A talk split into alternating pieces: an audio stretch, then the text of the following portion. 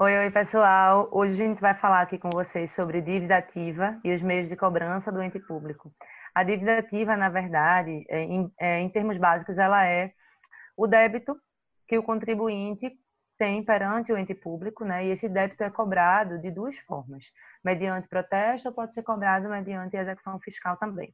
No podcast de hoje a gente vai falar sobre isso. E aí, se vocês ficarem até o final, Vai ser muito enriquecedor porque o assunto é bem interessante, a gente tem bastante coisa para conversar com vocês. Oi, oi, eu sou a Natália Rocha. Eu sou o Manuel Clarins, pegue o seu café. E vamos bater um papo sobre direito tributário. Mas antes disso, Manuel fez um café hoje para acompanhar nossa conversa. Qual foi o café, Manuel? Então, pessoal, tudo bom? Eu hoje estou com um café do Grão Raro, do Águila. É...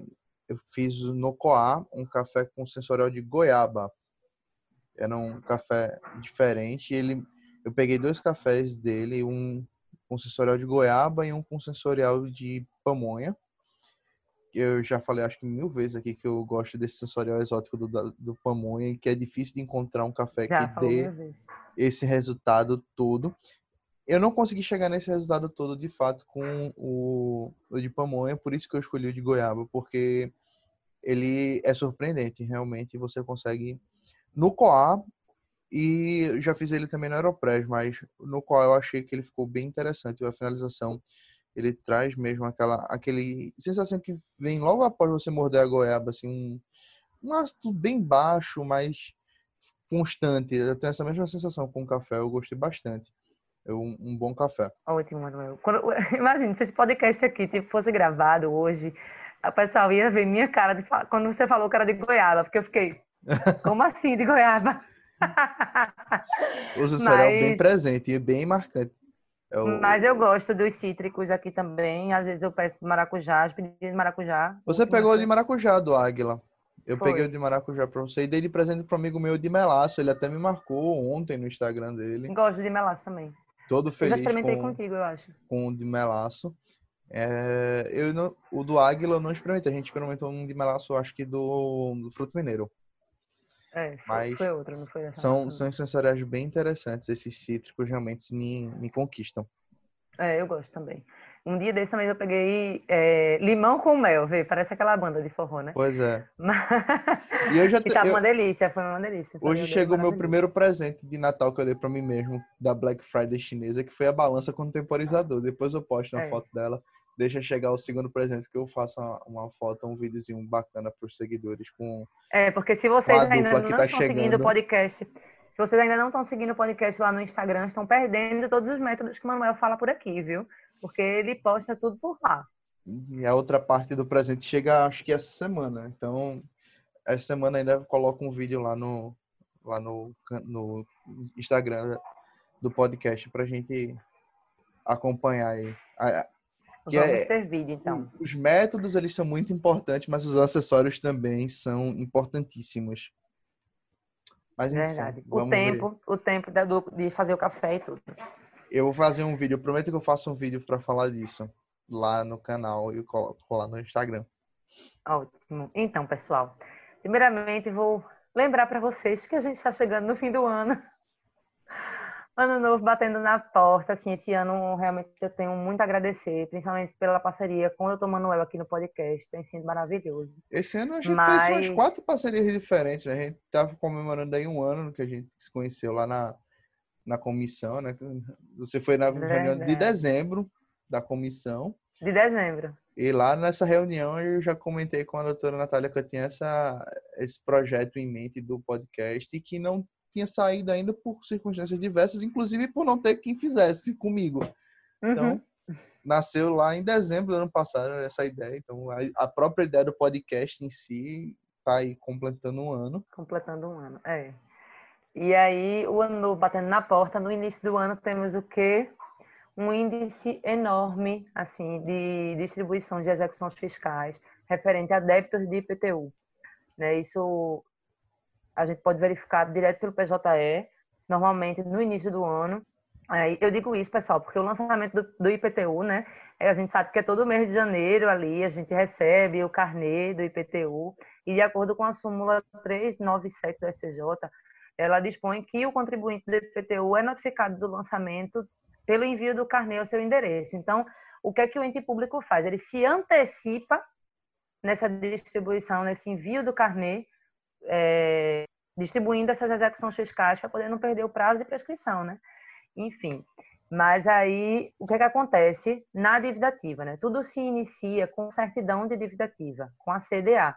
Nessa certidão, o ente público competente confere à dívida ativa a presunção relativa de liquidez e certeza do débito. E esse ato ele se dá é, como efeito de prova pré-constituída. O CTN traz isso também no artigo que eu vou citar aqui para vocês depois. Ou seja, esse ato ele é um ato administrativo vinculado, né, onde ele torna definitiva a formalidade de cobrar esse débito para o contribuinte. E nesse, nessa CDA tem que ter montante a pagar, sujeito passivo, prazo para pagamento, alíquota, base de cálculo. E aí, é, isso tudo traz no artigo 202 do CTN, é, que ele dispõe sobre esses requisitos de maneira geral.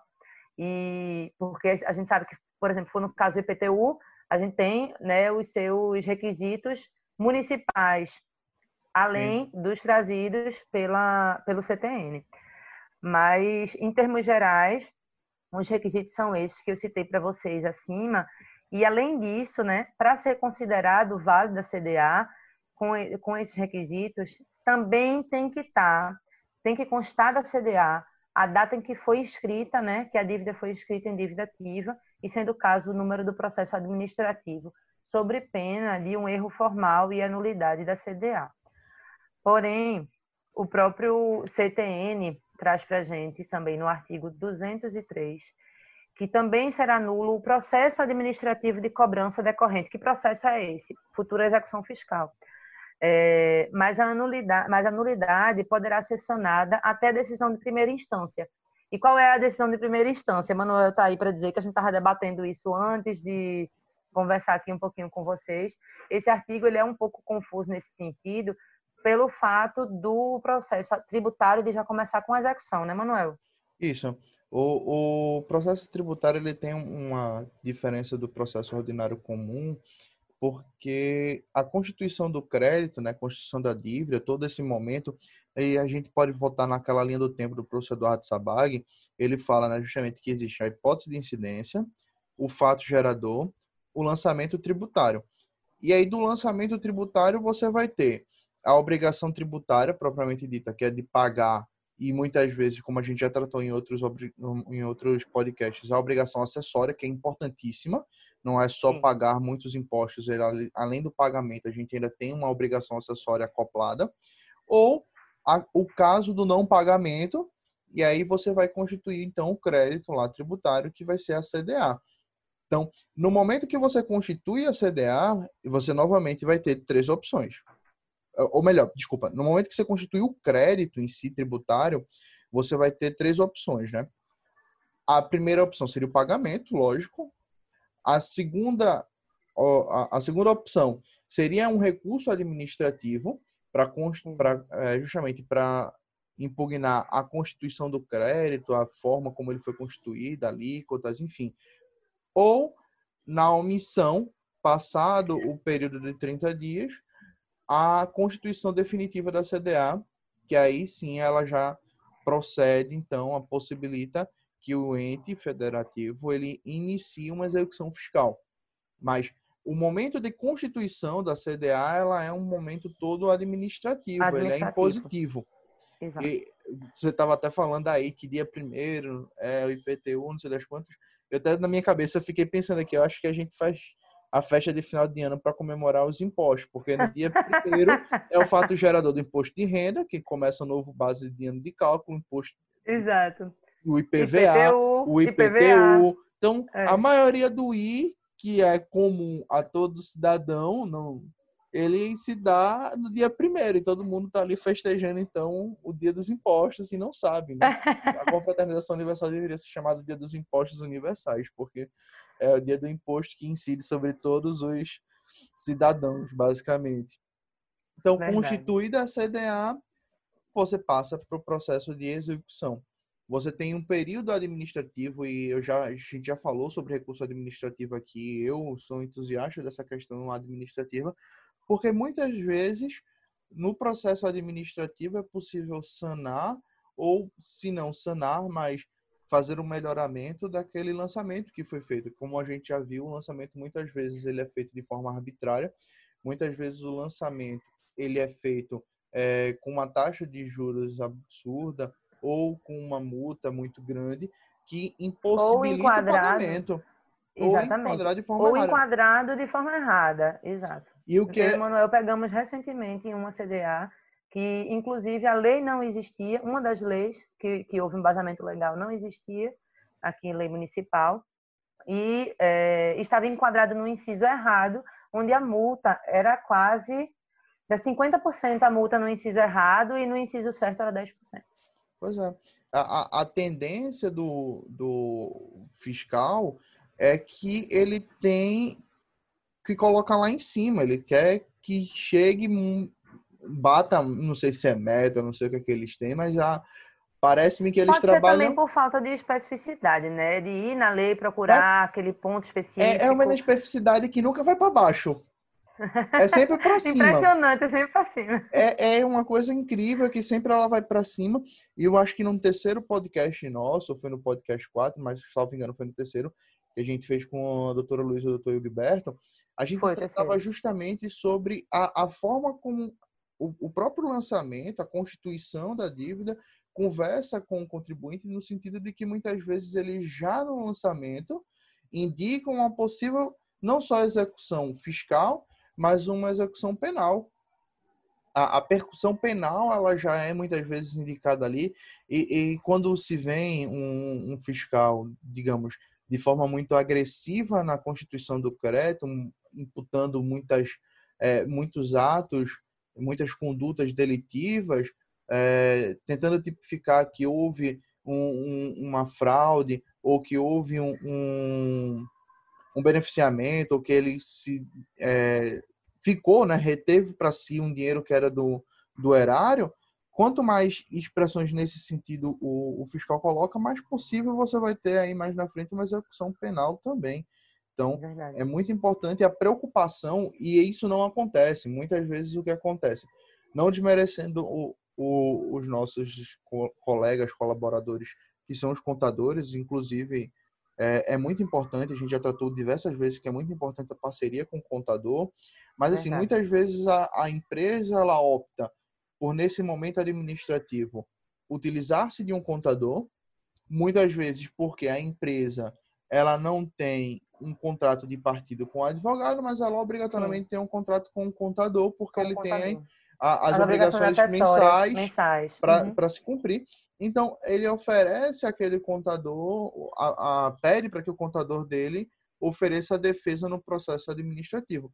Veja, não é uma coisa contra o contador, mas a gente precisa entender que, da mesma forma que eu, como advogado, me recusaria veementemente a entrar num processo trabalhista, num processo penal, porque eu sei que eu não ofereceria uma defesa capaz e qualificada para o meu cliente, o contador ele tem que que ter essa mesma dignidade, a mesma hombridade de dizer, olha, eu sou um contador, mas minha especialização é, o, é a obrigação acessória, e muitas vezes ele conhece da obrigação acessória do ICMS, por exemplo, que já é um inferno conhecer aquilo. É, Você pega um livro do que trata sobre isso, é uma bíblia.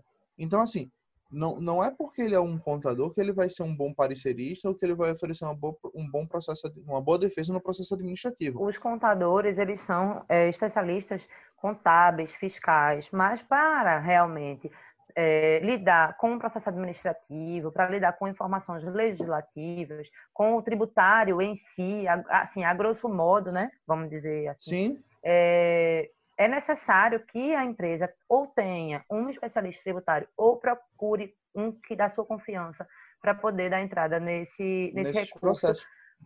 Porque é, a gente sabe que tem sim uma segunda instância, mas a gente sabe que quanto mais a empresa, o contribuinte, é, como é, posterga esse pagamento do tributo, mais multa e mais encargos são dispendiados ali naquele, naquela CDA, né? E a gente então... já, já vai tratar sobre essa, essa postergação mais na frente, quando a gente falar da execução propriamente dita. Mas, só para fechar essa ideia, você oferecer uma defesa é, bem feita, uma defesa bem amarrada nesse momento, ele pode evitar um prolongamento de uma, uma execução, por exemplo, que vai ser é, que não vai ser bom para o contribuinte. Eu já explico mais na frente porque não vai ser bom, mas entender que ele tem um momento administrativo de se defender e sanar ou melhorar aquela situação e muitas vezes ele não consegue de fato é, sanar porque o imposto é devido a gente sabe que o imposto é devido mas ele chegar a constituir os números exatos os valores legítimos do pagamento ele pode muitas vezes conseguir uma negociação uma forma de pagar Sim. uma forma de pagar que facilite até para ele mesmo enquanto contribuinte quitar aquele débito então, é, até momento... o dia 29 a gente tem vários refis aí. Pois é. Até o dia 29 de dezembro a gente tem vários refis aí ativos para poder fazer essa renegociação de débitos. O, o é uma opção. De, de, discutir isso administrativamente, ele pode e é muito favorável para o contribuinte. Então, a gente não pode esquecer esse, esse, esse momento, essa, essa constituição em si. E como o Natália falou, o processo administrativo ele tem uma segunda, uma, uma segunda instância também, tem uma segunda, é, um segundo momento. Eu já escrevi sobre isso lá no, no, no, blog.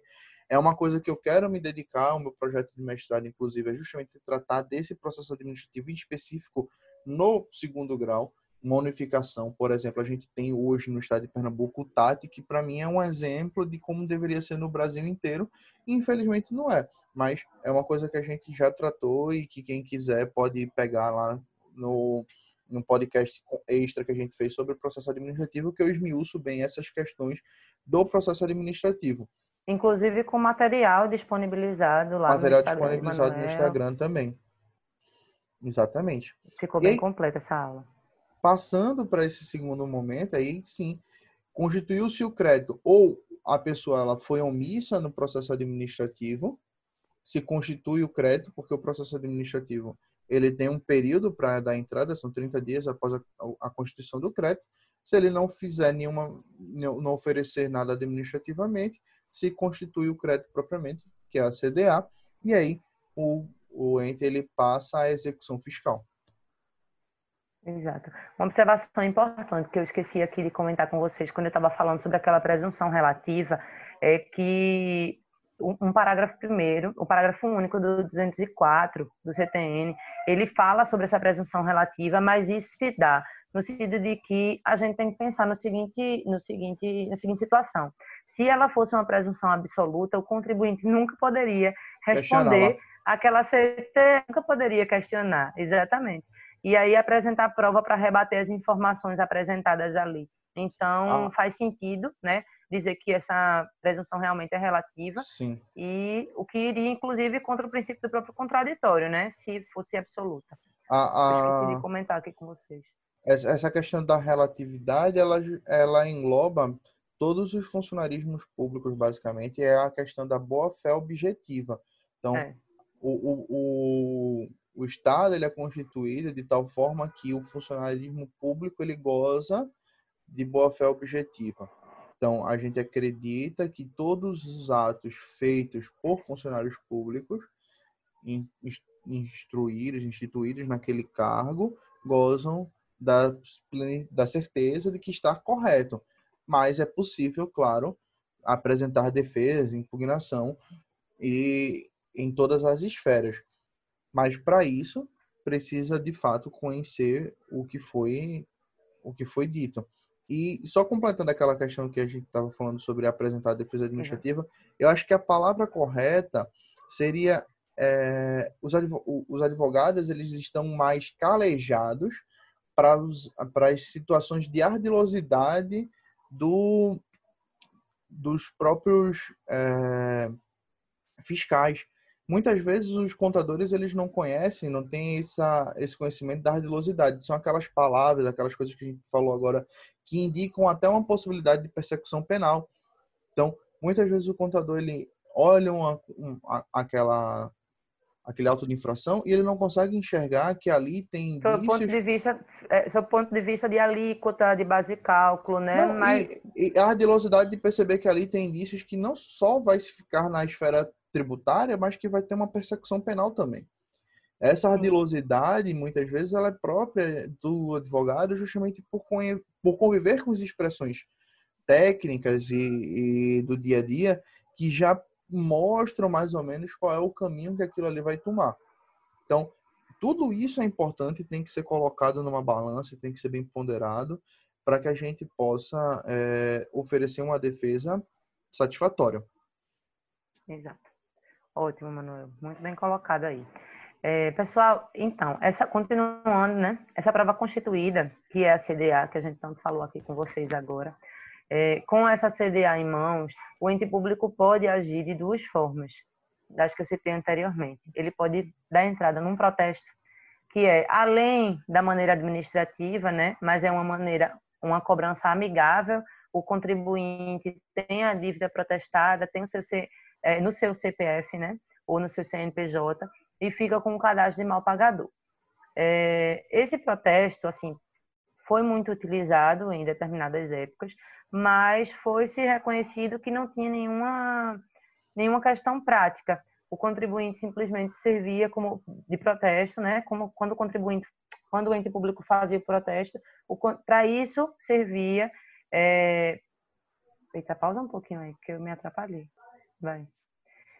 Isso servia para o contribuinte postergar um pouco o pagamento do tributo, porque aquilo ali ficaria com o débito protestado e aí ele esperaria o prazo do protesto, de resposta do protesto, para poder esperar fazer o pagamento ou esperar uma execução fiscal. Já a execução fiscal para o ente público, ela é mais eficaz, mas também é mais onerosa para o contribuinte. Assim, eficaz entre aspas, né? Porque a gente vai falar um pouco depois aqui de penhora de bens e às vezes o débito é considerado como como irrecuperável. É. Irrecuperável, é. Ele é mais oneroso para o contribuinte no sentido de que a execução fiscal, né? Ele tem que cumprir com o pagamento do tributo em si, mais a multa, juros, atualização monetária, honorários advocatícios, caso ele seja responsável pelo pagamento, claro, porque aí a gente está falando é, se ele realmente for o contribuinte daquele, daquele imposto. Caso ele não seja, tem opções tem opções né, de defesa aí, como a exceção de executividade, que a gente vai dar uma pincelada aqui para vocês, para ele, ele se, é, se eximir dessa responsabilidade que ele não é o contribuinte, da qual ele não é contribuinte. E aí, além disso, é, na execução fiscal, o contribuinte tem o um nome incluído no CADIM, é, ele não pode emitir certão de regularidade fiscal, além, além da regularidade da certidão negativa, né, na verdade ele pode pedir, se o débito tiver parcelado, ele pode pedir a certidão positiva com efeito negativa, mas, mas... Mas é só para caso de refis, né? No caso que é ele é só caso ofereça refis, um parcelamento. Senão, ele vai ficar ali com a certidão negativa dele. Exato. Eu estou dando aqui para vocês o, o, o, cenário geral de quando, quando o contribuinte tem uma execução fiscal nas costas, né? O que é que pode vir a acontecer. E aí ele não pode emitir essa certidão de regularidade, também poderá sofrer bloqueio na conta ou penhora de bens. E aí, na execução, o executado é citado para, no prazo de cinco dias, pagar a dívida com tudo isso que eu falei: juros, multa, encargos ou garantir a execução com dinheiro, bens ou direitos. Nessa citação, Manuel, eu vou falar para vocês um pouquinho, a gente vai pincelar os meios de defesa que o contribuinte tem diante dessa citação. Então, ele tem um prazo, ele tem um prazo para fazer essa para fazer essa defesa. E quais são os tipos de defesa, Manuel? É, a defesa, ela, via de regra, normalmente ela é feita pelo embargo à execução, que ela é prevista lá no artigo 16 da Lei de Execução Fiscal. Então, a constituído lá a CDA, né, como a gente falou, apresentado todos os requisitos do artigo 2 e do artigo 3 da Lei de Execução Fiscal, a gente passa aí a uma execução fiscal propriamente dita e com base no artigo 16 da Lei de Execução Fiscal, o executado ele vai poder oferecer os embargos de execução no prazo de 30 dias. E esses 30 dias ele conta da parte do momento que a parte oferece depósito ou junta é, uma fiança ou dar uma penhora. E é o ponto que é mais, é, digamos assim, questionável, que tem mais discussões dentro da execução fiscal, é o parágrafo 1 do, do artigo 16, que diz que não são admissíveis embargos do executado antes da garantia de execução. Esse é o ponto mais controverso, que se questiona justamente o princípio da ampla defesa e da inafastabilidade da jurisdição. Lá são previsões da Constituição no nosso artigo 5 então são bens fundamentais da Constituição. E aí se fundamentou muito, se discutiu muito sobre a possibilidade dessa exigência de penhora ou de apresentar algo para garantir a execução. Por quê? Como a gente falou, esse processo todo até a constituição da CDA e a própria o próprio início da, da execução fiscal, ele muitas vezes é muito espaçado do dia do fato gerador. Então, pelo fato de já ter se transcorrido um certo tempo e quanto mais tempo do fato gerador até o dia da cobrança, a gente sabe que se torna mais difícil a cobrança do ente. Então, eu, a gente já até apresentou aqui alguns dados, eu não vou me lembrar agora exatamente, mas a, a PGFN tinha apresentado uma, uma relação de que dava que quase 50% dos, dos títulos, né, das, das CDAs, elas eram irrecuperáveis, elas eram incobráveis. A, a gente falou sobre isso no podcast sobre transação tributária. Isso. Eu não lembro o valor exato, mas já era um valor na casa do trilhão. Assim, era um, um valor absurdo de dinheiro que era devido que a, o erário era deveria receber e não recebia justamente muitas vezes por conta dessa postergação no, no espaço-tempo. Então, quanto mais demorado do dia do fato gerador até a cobrança, mais difícil vai ser de recuperar esse valor. Então, uhum.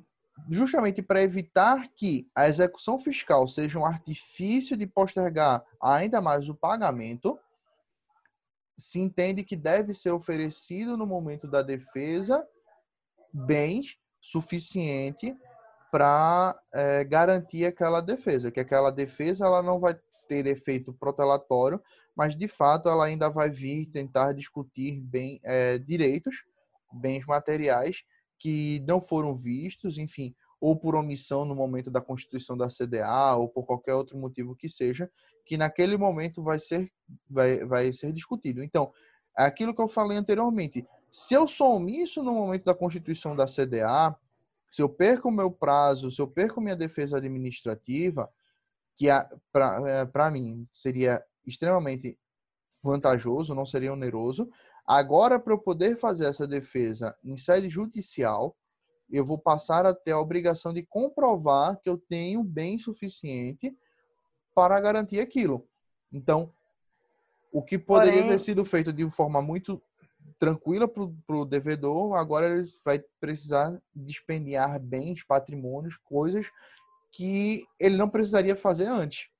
Pois, Natália. Pois é, Manuel. Mas aí, no início desse ano, em maio mais ou menos, a gente teve decisão favorável ao contribuinte do STJ ele julgou um recurso especial, eu até aqui com o número, enquanto você estava falando, estava pesquisando. É, 1487772. Ele decidiu que deve ser afastada a exigência da garantia do juízo para oposição de embargos à execução, caso comprovado inequivocamente que o devedor não possui patrimônio para a garantia do, do crédito exequendo. Isso. Então, isso também não Existe... é de maneira absoluta. Esse artigo ele não funciona de maneira absoluta mais. Isso. Né? Antigamente funcionava. Existe, existe esse, esse, é, essa, essa decisão. Existe a súmula vinculante 38, porém, vale a pena dizer que a súmula vinculante 38, é, desculpa, a súmula vinculante 28, que ela diz o seguinte: é inconstitucional a exigência de depósito prévio como requisito de admissibilidade de ação judicial na qual se pretenda discutir a exigibilidade de crédito tributário.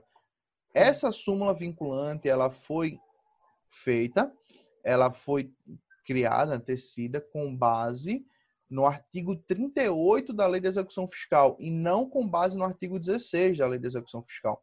O artigo 38 ele, ele previa um depósito prévio até a execução para se discutir isso, ou seja, antes mesmo de, de do ente federativo propor a execução fiscal, para discutir em série administrativa ou para discutir com o ente federativo, eu precisaria apresentar é, depósito. depósito. Isso aí foi afastado pela súmula vinculante foi. 28. Porém, esse entendimento que você apresentou, muito bem trazido, ele ainda não é um entendimento majoritário. A gente ainda não, não é. A gente pode essa, relativizar. Essa né? relativização vai depender de onde aquilo vai ser julgado. Não foi aceito ainda como incidente repetitivo, então. Não, foi uma turma ainda, só, primeira turma. A, a gente ainda tem toda essa questão. Claro, o que a gente vai tratar como provavelmente foi tratado no, no, pelo advogado que exerceu essa defesa, do princípio da dignidade da pessoa humana, da, da possibilidade da, de oferecimento daquilo em detrimento da dignidade da pessoa, enfim. Mas ainda é uma coisa que depende do entendimento do juízo que, a, de, que receber aquela, aquela ação. Mas, em, em via de regra, o que a lei prevê é que deverá proceder dessa forma. Claro, que aí vai ter que ser um, um juízo para receber uma ação dessa forma, ele vai ter que analisar uma série de pressupostos, entre elas a boa-fé do, do devedor, se de fato ele está ali tentando pagar aquilo, mas não tem a possibilidade de pagar de forma imediata, ou se ele não tem bens, ou se de fato ele é uma pessoa que está postergando, porque a gente sabe, a gente já falou muito, né, do dever do cafajeste aqui, aquela pessoa ou que, que maqueia, ela... ou que maqueia os bens, né? Pois é. Coloca em nome de terceiros. Tem uma, uma, das coisas que mais Tudo comuns que no que a gente sabe que existe na, aqui no nosso país é essa esse laranjal, né? aqui é a terra da laranja. Dizem que Sairé, interior aqui de Pernambuco, é a terra da laranja, mas o Brasil inteiro é a terra da laranja, porque é laranja para todo lado. Então, a, a própria, a gente via isso, e a gente até falou em um outro podcast, as próprias empresas têm a, a possibilidade de você ter uma Eireli dentro de um, sendo proprietário de uma Eireli, pessoas fazendo de artifícios empresariais para esconder patrimônios. Então, assim, a gente sabe que enquanto tiver brechas, as pessoas estão tentando ocultar patrimônio. E ocultar exclusivamente para se eximir de contribuições e de pagamentos. Então, triste verdade infelizmente é isso que acontece. A, a justiça ela tem que ser é, benéfica, claro, tem que ser, mas ela tem que, que atender também o interesse da nação, porque a gente sabe que, infelizmente, o imposto é basicamente a única, a única fonte de renda, digamos assim, do, dos entes. Claro, existem outras formas, mas a, a principal fonte de renda do, de qualquer nação é, são os impostos. E já dizia a Leomar Baleiro, né? Onde existia uma nação, e a gente tratou disso aqui, acho que no podcast passado, vai ter uma cobrança de imposto, vai ter uma cobrança de alguma forma de, de uma contribuição que chegue, é, que faça com que aquela nação se sustente. Então, Verdade. a penhora ou arresto de bens, ela vai obedecer uma relação que está prevista no artigo 11 da Lei de Execução Fiscal, que primeiramente vai ser dinheiro ou títulos da dívida pública, ou pedras de metais preciosos, imóveis, navios e aeronaves, veículos, móveis ou semimoventes, e direitos e ações. Veja que é, existe uma, uma, uma lista que deve ser seguida na ordem que está prevista no artigo 11 da, da Lei de Execução Fiscal, dos bens que salvo vão ser apresentados. Se for indicado bens, salvo se for indicado bens a penhora, né? Isso. Isso é no caso de uma apresentação feita pelo, pelo ente público, né? Isso. Pra, porque, pra... porque falar. o próprio artigo 15 diz que o executado ele pode substituir a penhora por depósito em dinheiro, fiança bancária, Isso. seguro garantia, enfim. É, se, por exemplo, um, o ente público, a primeira, a primeira coisa que eles veem é conta, né? A gente sabe. A primeira coisa são, é, são os ativos financeiros a primeira coisa a ser bloqueada. Uhum. Então, se porventura não tiver saldo em conta corrente, o que, o que o ente público faz? Segunda opção, bloqueia veículo. Por quê? Porque veículo é fácil de penhorar, é fácil de vender. Né? Sim. Então, é, quando você se vê ali com seu veículo, quando o contribuinte se vê ali com seu veículo é, com, com a constrição, né? Judicial, ele pode sim apresentar outro bem a penhora. Vamos supor, ele tem uma conta poupança onde ele tem um saldo lá guardado e ele sabe que é contribuinte realmente daquele tributo e que ele é o responsável pelo pagamento, então ele tenta fazer essa substituição à penhora, ou substituir por uma casa, ou substituir por um terreno, enfim. O contribuinte tem esse direito de substituir. Mas aí a Fazenda Pública, claro, vai se manifestar a respeito da possibilidade de aceitação ou não, mas acredito eu que seja comum essa, essa possibilidade. A gente não vê muito isso acontecer, mas é, é, essa possibilidade é viável. A fazenda pública também não tem que questionar os bens oferecidos, sabe? Sim. Mas é, é, é, é previsto pela lei de execução fiscal que ela pode aceitar ou não, né? Aceitar o, ou não, exato. O bem apresentado, claro. Ela vai, vai aceitar ou não. Claro, né? título da dívida pública, por exemplo. A própria Fazenda Pública sabe que esses títulos nem o contribuinte vai receber, quanto mais a Fazenda Pública receber novamente. Pois é.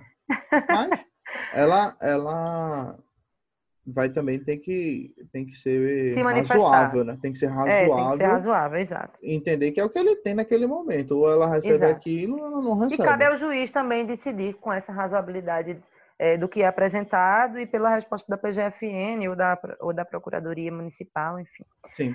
É, um outra ponto... questão. Pode Eita, falar. pode falar, mano. Pode falar. Não, não, fale. Se você vai continuar falando sobre embargos, pode falar. Que eu já ia eu ia pro, pro, pro, ponto seguinte, que é, o, que é o artigo 34, que é da Lei de Execução Fiscal, que é um outro problema também que a gente tem nessa no caso do, do, do afastamento da jurisdição, né? Porque assim, o artigo 34 da lá da Lei de Execução Fiscal, ele prevê uma coisa que é de certa forma meio absurdo. Seria caso a decisão ela seja é, favorável à sentença, ela seja favorável ao contribuinte, ela deve passar por uma remessa obrigatória. Então, essa remessa obrigatória, conforme o 496 do inciso 2 do CPC, ela deve ser mandada de novo para uma um a segunda Qual artigo, Manuel, grau. que você está falando? Que eu tô com eu tô com o artigo eu 34 tô... da, da Lei de Execução Fiscal. aberta aqui. 34. 34. E caso a, a decisão seja favorável ao fisco, ela vai proceder conforme a, a, a, a esse artigo. Ou seja, se foi favorável ao contribuinte, ele passará por uma remessa obrigatória conforme o 496 do CPC. Caso seja favorável ao fisco, o contribuinte ele deve se submeter ao padrão oferecido pelo artigo 34 que diz que a, as obrigações das execuções de valor igual ou inferior a 50 obrigações reajustáveis do Tesouro Nacional, ORTN, só se admitirão embargos infringentes de declaração. Ou seja, primeiro, essa obrigação reajustável do Tesouro Nacional é uma coisa que é absurdamente difícil de você encontrar referência. Não, é muito complicado. As, eu, as leis continuam com base, com base nesse em coisas... ORTN. É, eu, as eu... leis tributárias em, é, é, em particular. É, e, mesmo, e mesmo você procurando na internet calculadoras, você procurando bases de cálculos para você entender, você não consegue. Eu precisei eu despendiei um tempo enorme para conseguir identificar que esse valor era um valor equivalente a R$ 5.743. Eu precisei desse tempo todo para poder pegar um valor de um índice que não é reajustado desde 98 e fazer o cálculo no espaço-tempo com os outros índices de comparação para poder chegar num valor que, pelo amor de Deus, sabe, não, não faz sentido isso. Então, em dívidas até R$ 5.743, o, o desfavorável né, para o contribuinte, ele só poderá proceder com os embargos de infringentes e de declaração. Então, embargos infringentes a gente sabe que não existe mais. Então, só lhe resta os embargos de declaração. Ou seja, eu estou afastando a possibilidade de defesa do contribuinte e, por outro lado, eu estou postergando uma ação por uma remessa de, de revisão necessária em favor do fisco. Então, não existe uma, uma balança hectárea aqui que vai até contra o, o próprio CPC novo, com a, a ideia de paridade de armas, com a ideia de o processo ele ser favorável para as duas partes, e é uma coisa que a gente não vê aqui. Então, é, existe de fato uma lei que regula a execução fiscal, e pelo fato de existir essa lei, ela, ela passa por cima do processo do, do Código de Processo Civil, porque ela é uma lei específica e ela usa o Código de Processo Civil como, como lei complementar. Mas vale a pena salientar que essa lei específica, a lei de execução fiscal, ela é de 80, ela é tanto antes dos, da Constituição, como também antes, claro, do nosso Código de Processo Civil. Então, precisaria se adequar no momento do processo a enxergar questões trazidas tanto pela Constituição como positivadas depois no Código de Processo Civil que visam a melhoria que visam a sanar defeitos processuais ou de oferecimento de vantagens processuais para uma das partes. Então, tudo isso eu acredito que deve ser levado em consideração e que de fato não está não tá sendo cumprido ou não está sendo cumprido da forma esperada pela, pela Fazenda. Então, tanto o artigo. Se torna, mais um artigo que se torna ineficaz, né? Sim, e, e, ele não caiu, né? A gente viu não, que a súmula vinculante 28, como eu falei, ele derrubou a eficácia do artigo 38, mas não se discutiu com relação a isso, ou seja, impossibilita ainda mais o, a, a vida do contribuinte. Só para terminar essa ideia do, do embargo da execução, uma outra coisa que é importante frisar, que o artigo 16, parágrafo 3 aqui, como a gente estava falando, ele prevê que não, é, não será admitível reconversão nem compensação e as exceções salvas de suspeição, incompetência e impedimento serão arguídas como matéria preliminar e serão processadas e julgadas com os embargos. A gente não pode, no momento da execução, tentar fazer uma compensação. Então, é importante trazer essa, essa questão se a gente Exato, tiver a compensação, uma compensação, ela é feita de, de maneira administrativa. Isso, ela tem né? que ser feita de forma passada. Porém, a súmula vinculante, a, súmula vinculante não, perdão, a súmula 394 do STJ permite, diz que é admissível em embargos de execução compensar os valores de imposto de renda retidos indevidamente na fonte com os valores restituídos apurados na declaração anual. Então, se tratar de um imposto de renda, se a gente estiver tratando de é, de valores retidos de forma indevida pela súmula 394 do STJ, é possível sim, na execução fiscal, a gente tratar sobre isso. E só para terminar, é, aí sim, a questão do, da execução fiscal. O Manuel já disse que ia terminar três vezes. Eu estou rindo aqui, porque ele acabou de pausar o podcast, me atrapalhou porque eu ia prosseguir no assunto e Manuel volta para a execução fiscal. É que Vai, Manuel, termine, eu lembrei só de mais um ponto, me desculpa, diga, que é a súmula 314 do STJ, que diz que em execução fiscal não localizados os bens penhoráveis suspende-se o processo por um ano, fim do qual se inicia o prazo de prescrição quinquenal intercorrente. Ou seja, a gente tem aí a... Engraçado essa, essa prescrição inércia, intercorrente, né? Ela é, é bem discutida também. A, a prescrição intercorrente por inércia. Então, caso seja oferecido é, uma execução fiscal não sendo apresentado nenhum bem à penhora e havendo a inércia por um ano, é, é, é mandado pelo juiz que o, que o processo seja arquivado, seja arquivado, esperando que o ente apresente é, algum bem a ser penhorável, não apresentando, é, no prazo de cinco anos, ocorre aí a prescrição intercorrente. Ou seja, né, a gente conta aí 11 anos se não encontrar um bem passível de penhora, o, o, o, a execução fiscal perdura por 11 anos. Isso. Isso se não encontrar. Se encontrar, é outros, é outro, outros 500. O processo é, corre diferente. Perfeito. Agora sim eu terminei, Natália. Por favor, continue. Ah, que maravilha. Vamos entrar agora na segu no segundo ponto de defesa que a gente vai falar para o, o pessoal. O segundo ponto de defesa para o contribuinte, a gente encontra na exceção de presectividade. É, você vai comentar com ela comigo também, eu só queria mudar um pouquinho de assunto, porque a gente está entrando mais em execução e a gente pode, isso pode ser tema de um outro podcast. Certo. Entendeu?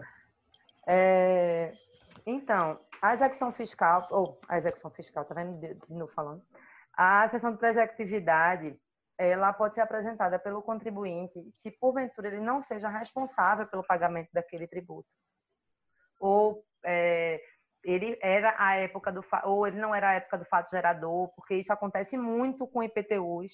É, que aqui eu tenho eu tenho um, caso no escritório nesse sentido, que a gente precisou entrar com a ação de presectividade porque o contribuinte ele comprou o imóvel depois do fato gerador, mas o ente público cobrou esse IPTU dele após o fato gerador. Esse caso, de é venda, esse caso de venda de imóvel com IPTU ele é interessante porque existe uma, uma discussão que eu particularmente acho correta esse levantamento, porque assim existe uma previsão legal de passo a passo de procedimentos que se devem ser cumpridos no momento da compra de um imóvel. Dentre Sim. eles, o levantamento de algumas certidões. Então, o que é que se entende? Que se na hora da compra, o sujeito que comprou, ele não pediu uma, uma certidão de quitação do IPTU, ele assume a responsabilidade daquele débito prescrito, ou aquele débito para trás, que não está prescrito. Que era Exato. antes do, do momento dele. E eu acho Mas muito correto isso, isso porque é eu comungo da ideia. Fisco, né? A gente sabe que o CTN assim, dispõe de forma diferente, né? É. Mas então, aquela, aquela premissa. Cobra do... do novo comprador. Aquela premissa do. Justamente por isso, aquela premissa do, do, do, do processo civil eu acho muito válida aqui, que o mal pagador paga duas vezes. Eu não tenho culpa que ele não observou a compra dele. Ele tem um procedimento que ele deve observar no momento da compra, e ele não observou, ele assume a responsabilidade daqueles débitos lá pelo, mas aí erro você quer dizer para mim mas aí você quer dizer para mim então que uma pessoa que compra uma pessoa que não é muito bem é, muito bem conhecedora de leis, enfim, mal, mal sabe o português, compra um Minha Casa Minha Vida, né, da vida que a gente sabe que acontece, e essa cláusula ali minúscula é embutida no contrato, você tem certeza que essa pessoa está 100% assistida dessa situação, dessa cláusula? Não está. Não tá. Aí é onde entra o, o, o, papel de um, de um parecerista, de um, de um advogado, de uma pessoa que acompanha querendo ou não, qualquer tipo de transação, ela está assinando um contrato, ela está se, se envolvendo com a lei de alguma forma. Se a pessoa vai tanger na lei e ela não conhece, procura quem conhece. Porque existe, infelizmente, uma série de, de, de passo a passo que ela pode, inclusive, estar tá comprando um objeto fraudulento. E ela é. vai responder até penalmente por aquilo. Então, é verdade. A gente tem que, que entender. Ninguém pode que... excusar de desconhecimento da lei. É, eu acho que é o artigo 5 da LINDB, ou é o terceiro ou o quinto, eu sempre confundo, mas é o artigo 5 salvo engano, da LINDB que diz isso. E é justamente isso. O problema é que a gente não tem a cultura de é, procurar os profissionais adequados nos momentos certos. É, a gente faz de cabeça e depois procura um advogado para sanar o erro. Então, o gasto é outro, inclusive. Exato. Porque se ele procura a um cultura da gente é procurar a cultura da gente é procurar advogado só quando tá ou médico, só quando realmente está precisando. Ah, se você procurasse uma pessoa para ele lhe dar uma consulta, um parecer, para ele analisar um, um, contrato, o preço é um. Isso prevê os riscos de uma maneira assim. Pois é. é. A economizar demais. Assim, primeiro, primeiro o seu tempo, segundo seu dinheiro, terceiro sua paciência, é, quarto que seus bens não vão chegar a ser penhorados por uma futura execução fiscal né? Se você tomar aquele cuidado de evitar esse risco. Enfim, eu, eu também vou pelo lado mais consultivo, eu gosto dessa parte. Acredito que, no caso de empresa, é necessária, é de extrema relevância. Sim, é importantíssimo. Então, eu sim, respondendo, entendo que a pessoa ela deve arcar com, com as obrigações por não ter comprado da forma correta discordando de mim, mas a gente está aqui para isso mesmo. A gente está aqui para debater. E Manuel continua rindo. vamos lá, vamos lá para a próxima defesa. Fora a sessão de preceptividade que a gente tem, o que o contribuinte dispõe. Deixa, deixa eu só concluir com relação à EPE, uma coisa importante.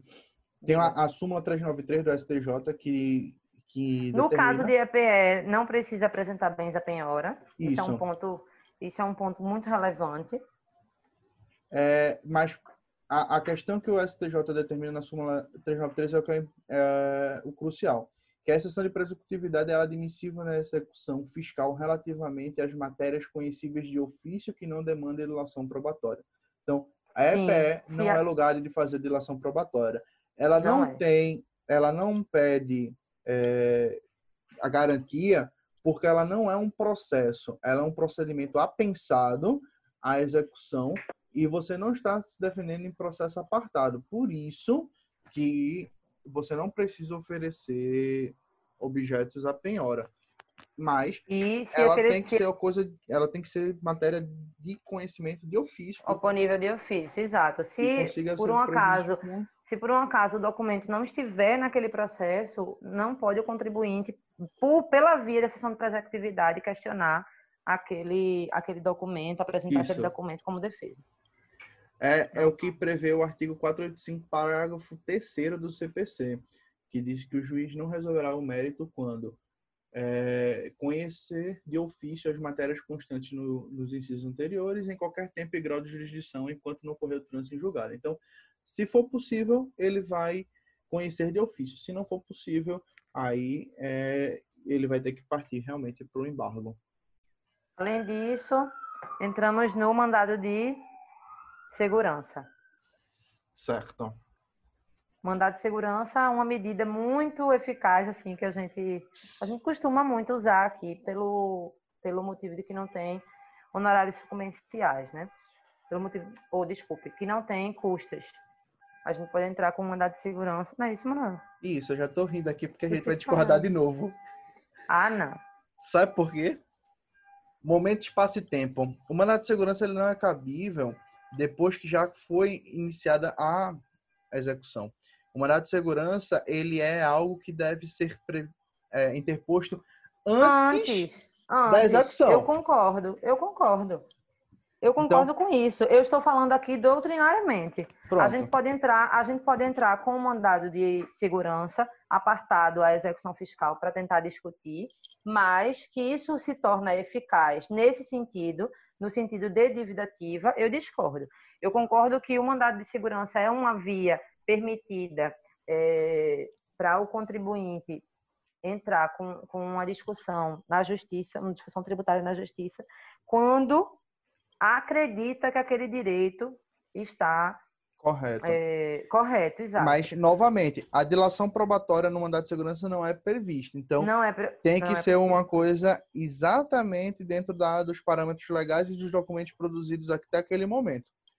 Então, Por exemplo, como muito utilizado pelos tributaristas, as teses. Isso. Levantar a, o mandato de segurança, muitas vezes eu, eu me questiono da eficácia do mandato de segurança no momento, porque ele tem que ser.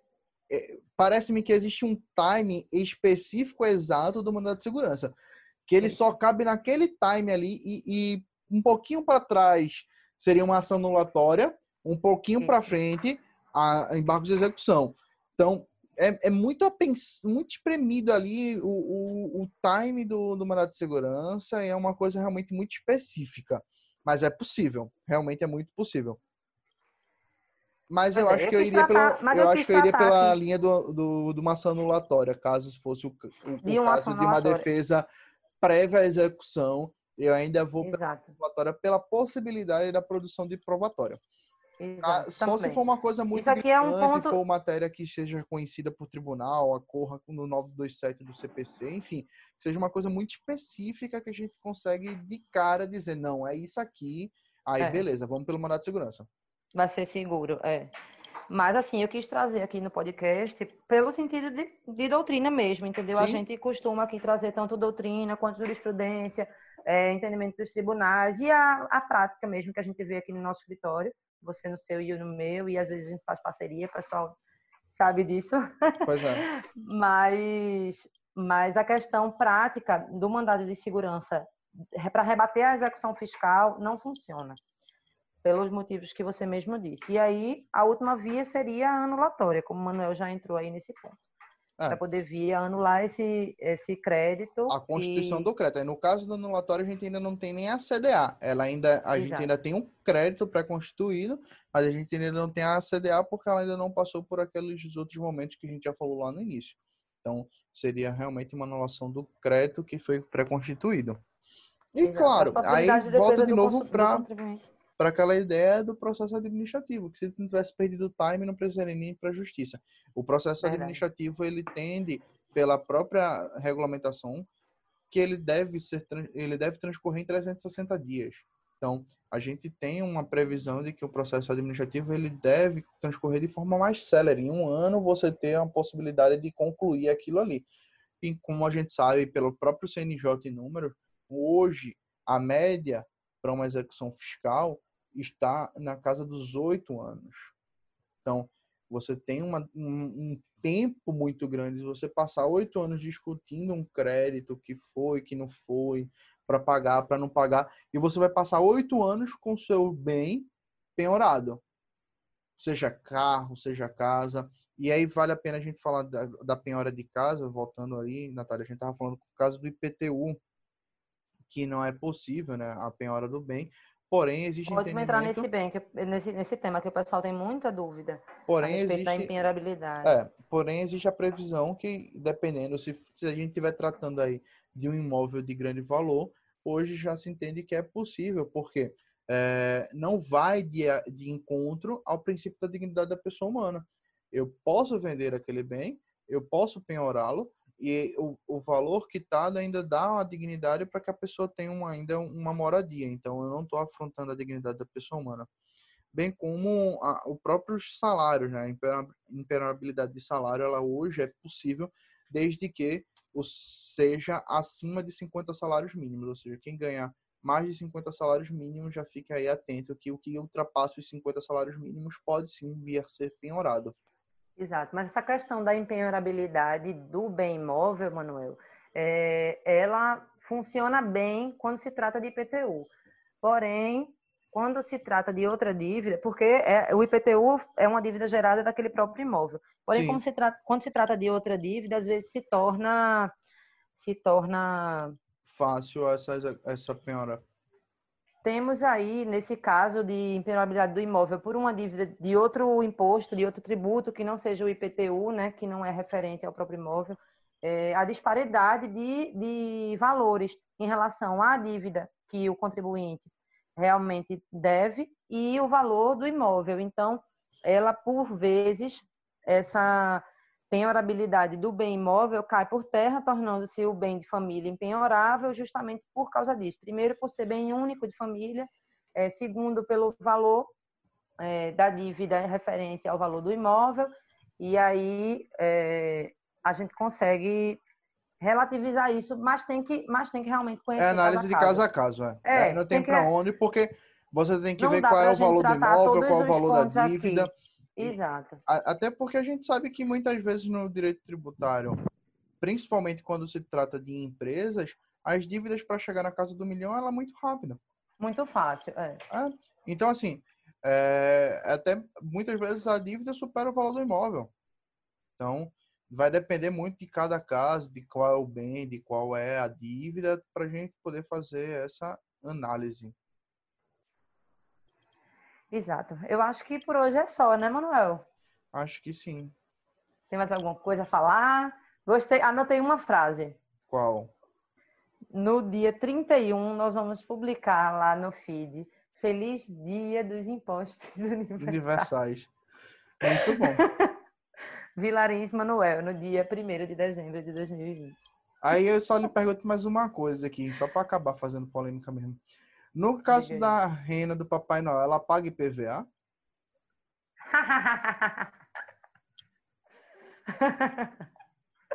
e aí, pessoal, a rena do Papai Noel paga IPVA? É, né? Vamos deixar, vamos deixar aí esse questionamento para a gente responder lá no último dia do ano, tá para a gente publicar essa frase, essa frase de Manuel. Pessoal, obrigada até aqui. Foi ótimo ter vocês ouvindo aqui o podcast com a gente. Qualquer dúvida, questionamento ou dicas para os próximos podcasts, pode mandar lá, porque ano que vem a gente ainda não está com nada agendado. Então, a possibilidade do seu tema, da sua sugestão de tema aparecer por aqui é enorme. Pois é. Então a gente vai ficar aí aguardando as sugestões para 2021. É isso aí. Tchau, pessoal. Até mais, pessoal. Tchau, tchau.